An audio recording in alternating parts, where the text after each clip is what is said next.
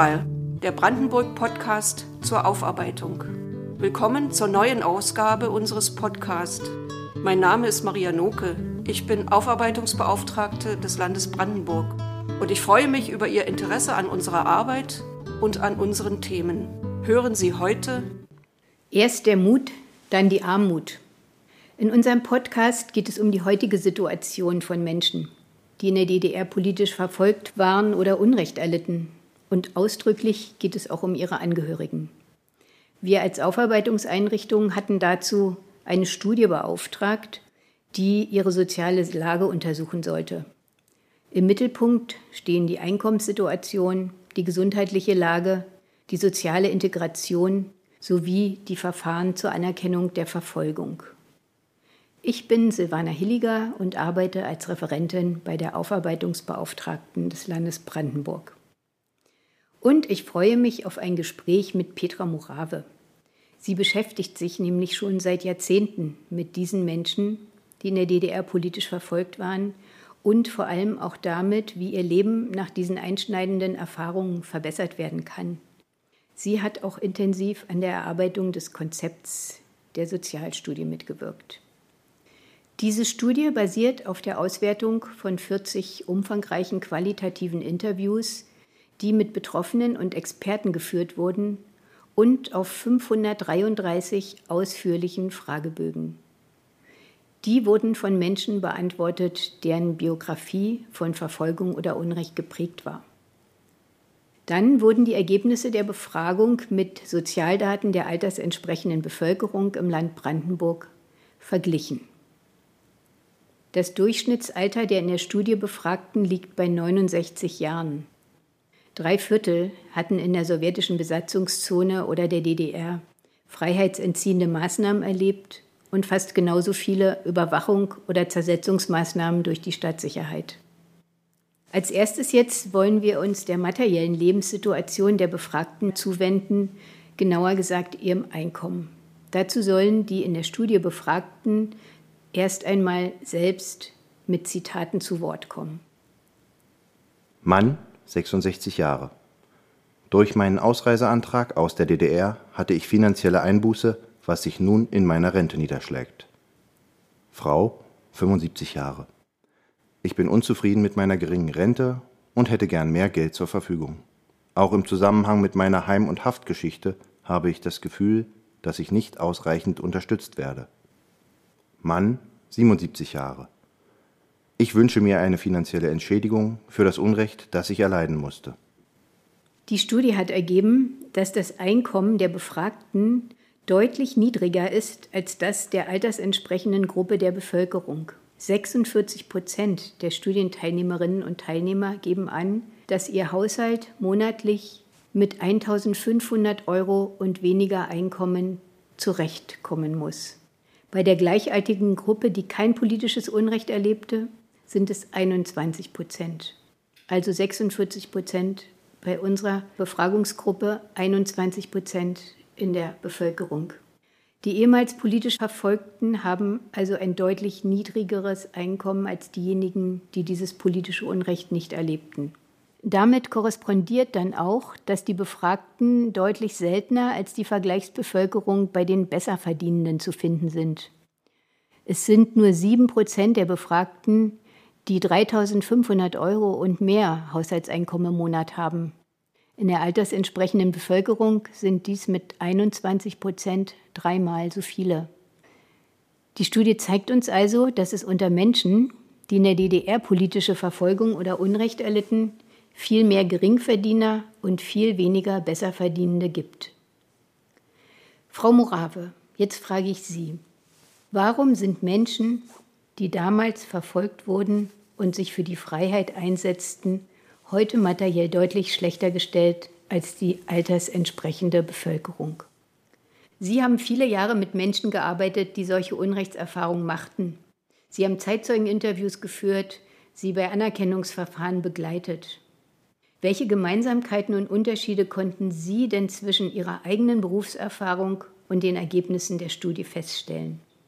In meiner nun inzwischen dann 30-jährigen Beratungserfahrung habe ich von Anbeginn feststellen müssen, dass politisch Verfolgte oder von Systemunrecht der DDR, SBZ DDR Betroffene materiell und auch gesundheitlich schlechter gestellt sind. Ein Vergleich mit meinem sozialen Umfeld hat mich auf diesen empirischen Befund gestoßen, sodass ich das schon die ganze Zeit beobachtete und natürlich auch von den Betroffenen selbst in den Beratungsgesprächen ununterbrochen darauf hingewiesen wurde, weil sie kamen ja wegen ihrer Gesundheitsschäden und sie erwähnten auch in vielerlei Hinsicht ihre schlechte materielle Lage, weil sie sich viele ganz einfache, normale Dinge, die andere Menschen sich ermöglichen können, eben nicht ermöglichen konnten. Insofern war ich schon alle Jahre damit konfrontiert und konnte jetzt durch die Studie, sozusagen durch ein wissenschaftliches Untersuchungs- und Analyseinstrument, noch einmal genauer nachvollziehen und vor allen Dingen auch differenzierter nachvollziehen, in welchen Bereichen das zustande gekommen ist, warum das zustande gekommen ist, denn danach war ja in der Studie auch gefragt um die Hintergründe aufzudecken von dieser Schlechterstellung. Und eine besondere Überraschung hat sich für mich darin auch ergeben in der Studie. Zum Beispiel konnte ich mir gar nicht vorstellen, dass Menschen, die jünger sind als 60 Jahre, also politisch Verfolgte, die zu der jüngeren Gruppe gehören, die noch unter 60 Jahre heute sind, also quasi dem Erwerbsleben noch zur Verfügung stehen müssen, dass die einmal, wenn sie dann in die Rente kommen, noch schlechter gestellt sein werden als diejenigen, die heute schon in die Rente gekommen sind oder in den nächsten Jahren in die Rente kommen. Und im Durchschnitt zeigt die Sozialstudie, dass gerade hier ein ganz großer Schwachpunkt besteht in der Ausstattung, in der sozialen Lage der Betroffenen, dass gerade die unter 60-Jährigen die am schlechtest gestelltesten sind. Diese Maßnahmen bestanden zum Beispiel in politischer Haft, in beruflicher Verfolgung, Zersetzungsmaßnahmen und in diversen anderen so kleinteiligen Vorgehen gegen diese Menschen, die eben in diese politische Isolation getrieben werden sollten. Und dazu, wenn man jetzt ein Beispiel sich nimmt, wenn jemand erst verhaftet wird und in Haft ist, ist er in der Zeit aus seinem beruflichen Leben ausgegrenzt. Er kann weder seine Arbeit tun, die er gelernt hat, noch kann er sich weiterbilden, noch kann er Karriere machen, er kann erstmal gar nichts machen. Dann wird er entlassen und dann ist er aber nicht wie heute im Rechtsstaat sozusagen wieder jemand, der einen Neubeginn starten kann, sondern diese politische Verfolgung, die haftete ihn ja sozusagen dauerhaft an. Und dann muss man auch noch zur Kenntnis nehmen, dass wenn jemand so eine Biografie hat und dann ist 1989, dann ist die Verfolgung beendet, aber der Schaden, den die Verfolgung angerichtet hat, materiell, beruflich und gesundheitlich, der ist ja nicht auf einmal gelöscht, sondern der ist ja immer noch da, der bleibt auch. Und dann war Transformationszeit. Und hier hatten natürlich gerade politisch Verfolgte und von Systemunrecht Betroffene schlechte Startchancen, weil sie kamen aus meist schlechter bezahlten und schlechter notierten Berufen, waren deshalb auch mit als erstes von Abwicklung und von Entlassung betroffen und hatten Mühe, einen neuen beruflichen Start hinzubekommen.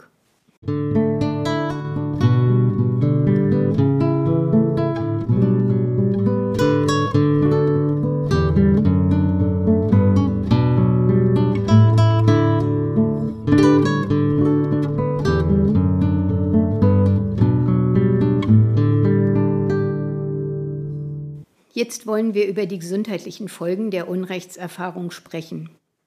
Dazu hören wir zuerst wieder einige Aussagen von Menschen, die im Rahmen der Sozialstudie befragt wurden. Mann, 69 Jahre. Ich habe mein Problem erkannt vor dreieinhalb Jahren, als ich feststellte, oh, das ist nicht nur bei mir so.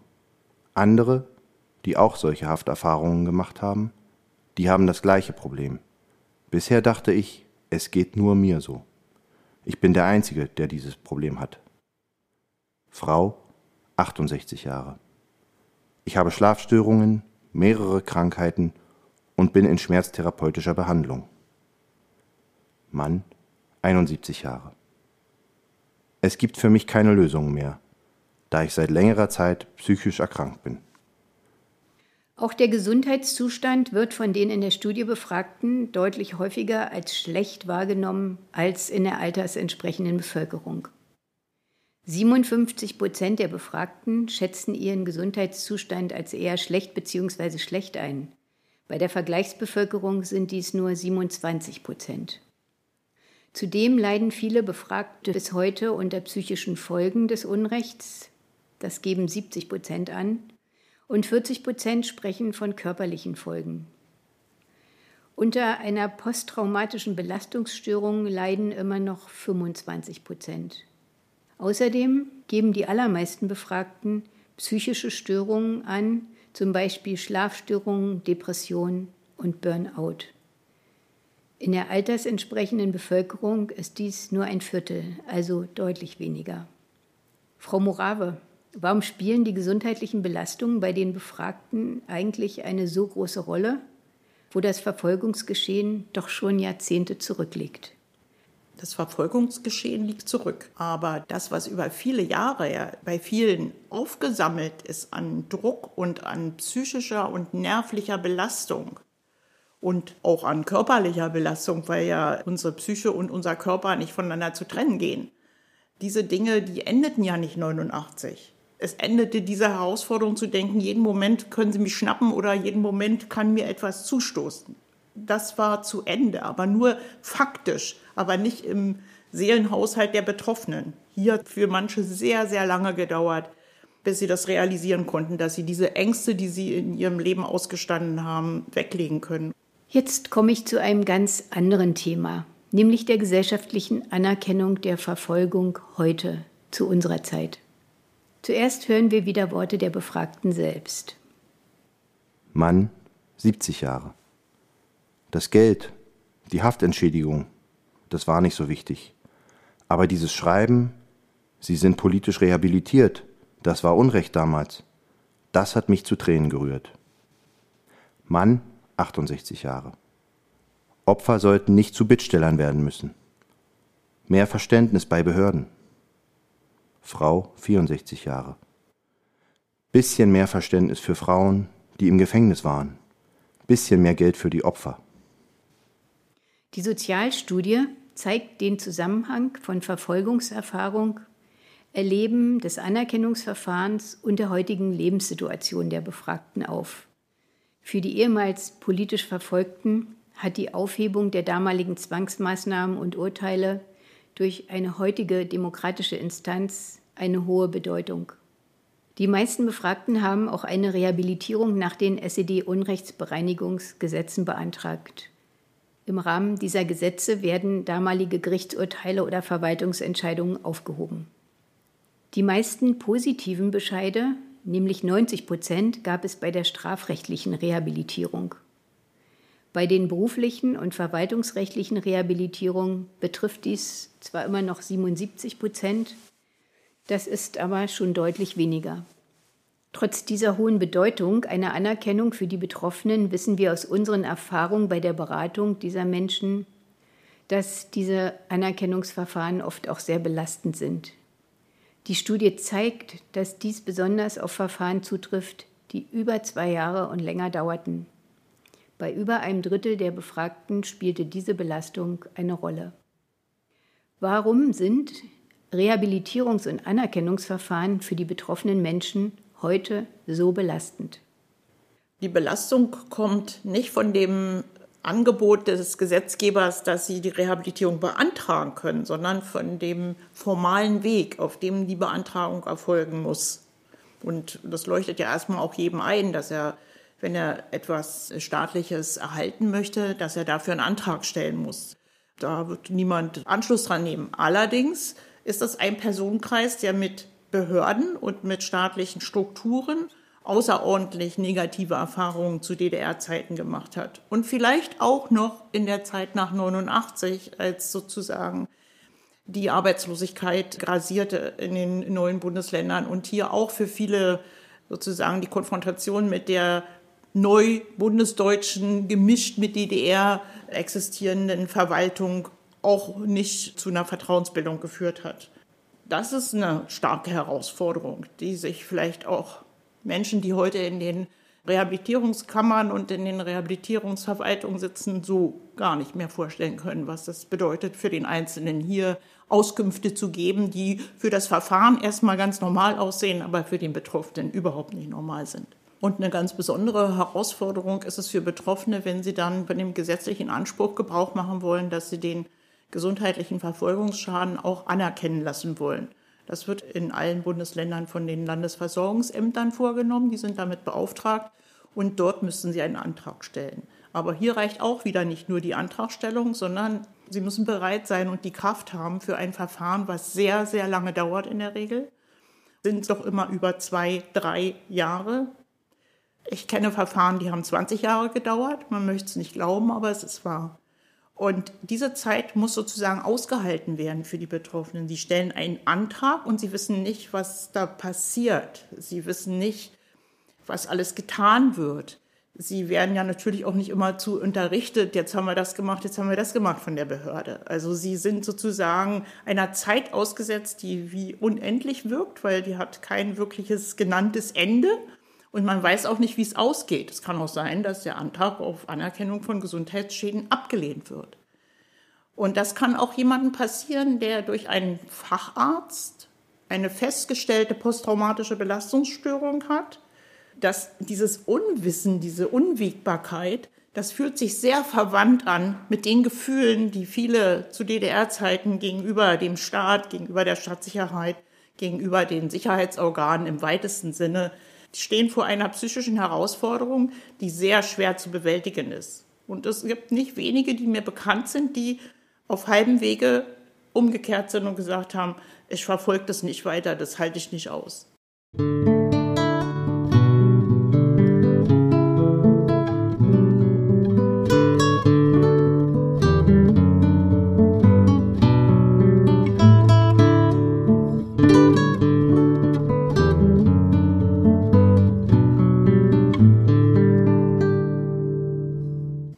Besondere an der vorliegenden Studie ist, dass erstmalig auch untersucht wurde, wie die soziale Lage der Angehörigen ist, von denen also, die zum Beispiel die politische Haft eines Elternteils oder Partners erlebten oder die Auswirkungen der Verfolgung durch die Stadtsicherheit auf die ganze Familie.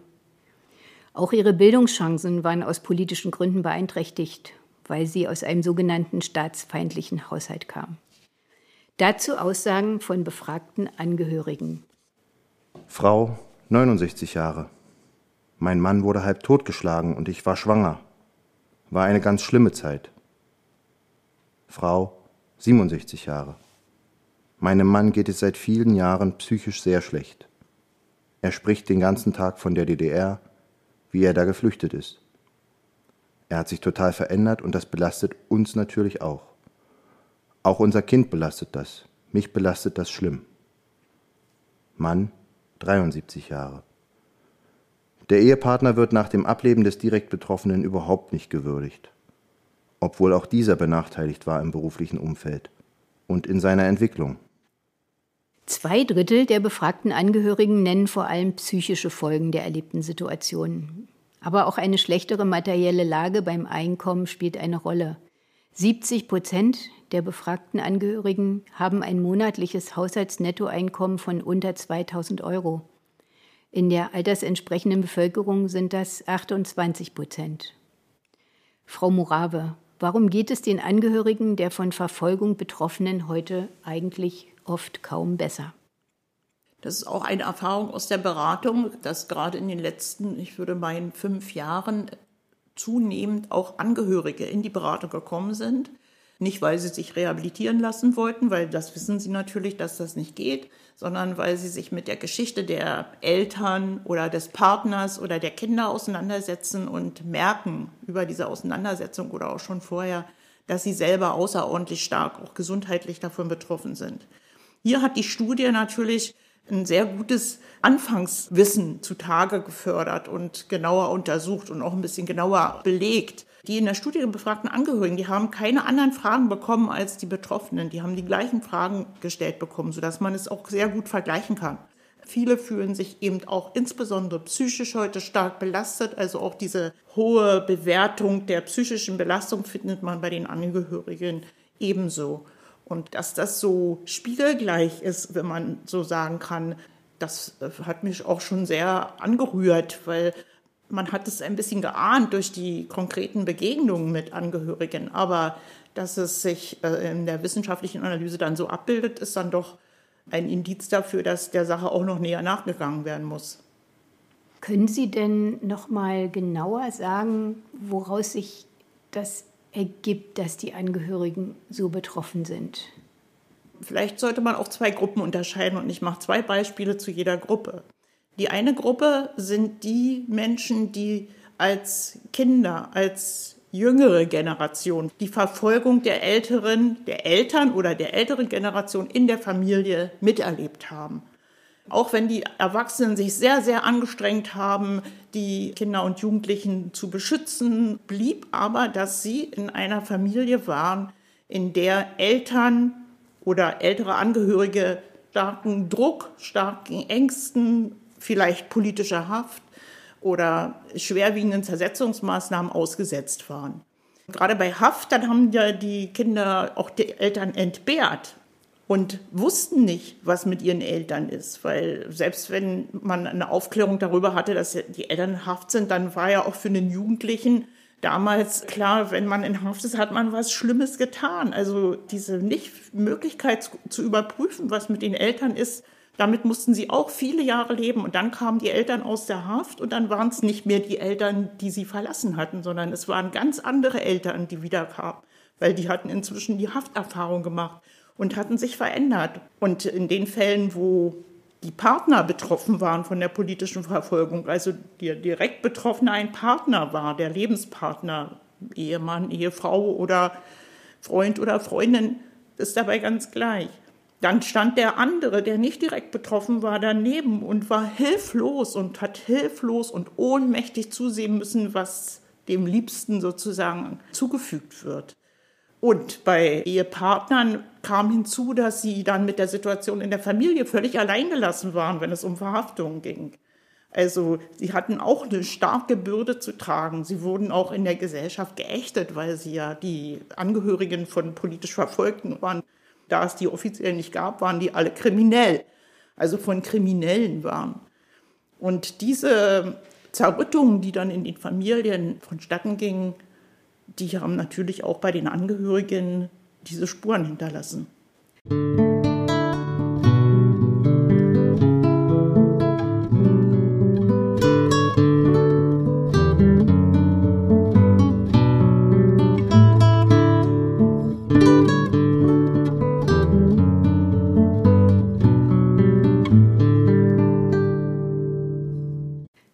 Will ich auch zu einem positiven Aspekt kommen, der durch die Studie gezeigt wurde. Das Erlebte führte nämlich nicht nur zu Belastungen, sondern auch zu innerer Stärke. Dazu wieder einige Aussagen von Befragten. Mann, 68 Jahre. Meine eigene Haftzeit hat mich reifer werden lassen. Ich habe mich nie als Opfer gesehen. Ich war auf Kampf und Abwehr eingestellt. Mann, 67 Jahre. Ich bin trotz der anhaltenden Benachteiligungen ein zufriedener Mensch. Mann, 80 Jahre. Ich bin mit meiner derzeitigen Lebenssituation sehr zufrieden. Es stört mich nur die Ignoranz meiner Dorfnachbarn in Brandenburg zum Thema Unrechtsbewusstsein.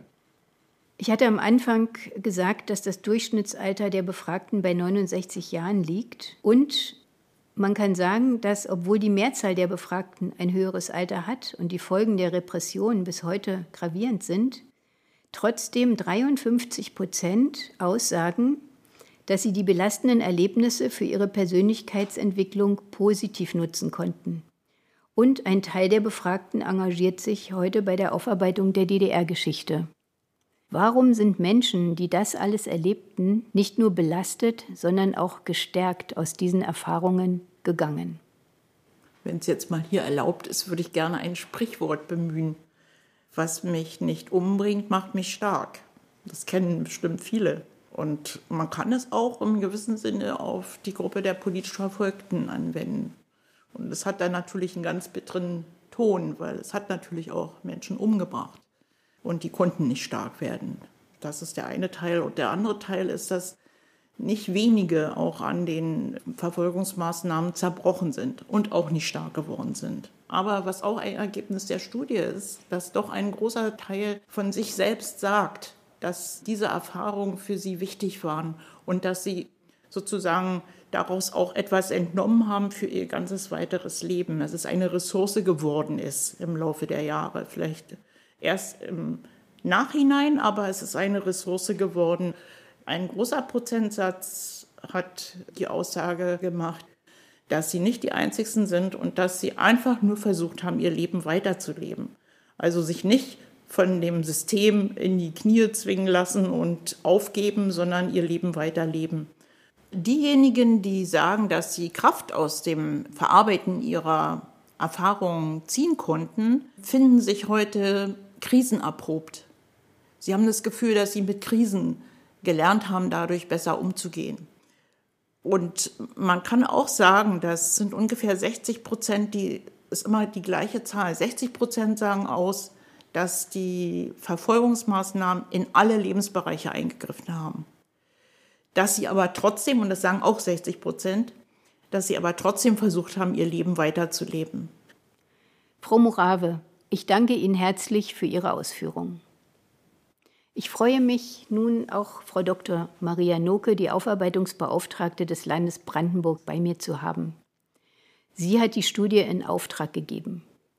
Frau Dr. Noke, Bitte sagen Sie uns, was aus den Ergebnissen der Studie folgt. Was muss sich aus Ihrer Sicht für die Betroffenen ändern?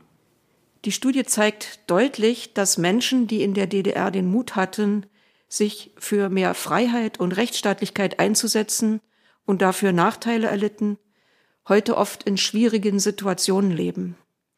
Das betrifft nicht nur Menschen, die aus politischen Gründen in Haft waren, sondern auch viele, die aus anderen Gründen Unrecht erlitten haben, wie zum Beispiel durch Einweisungen in Spezialheime oder Jugendwerkhöfe oder durch Behinderung der beruflichen Entwicklung. Die Studie offenbart hier Gerechtigkeitslücken in unserer Gesellschaft.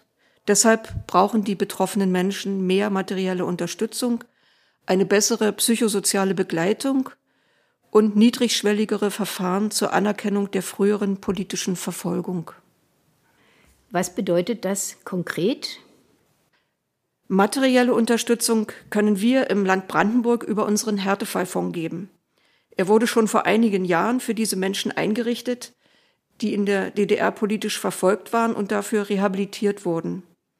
Mit diesen Mitteln können wir ganz gezielt in Notlagen helfen.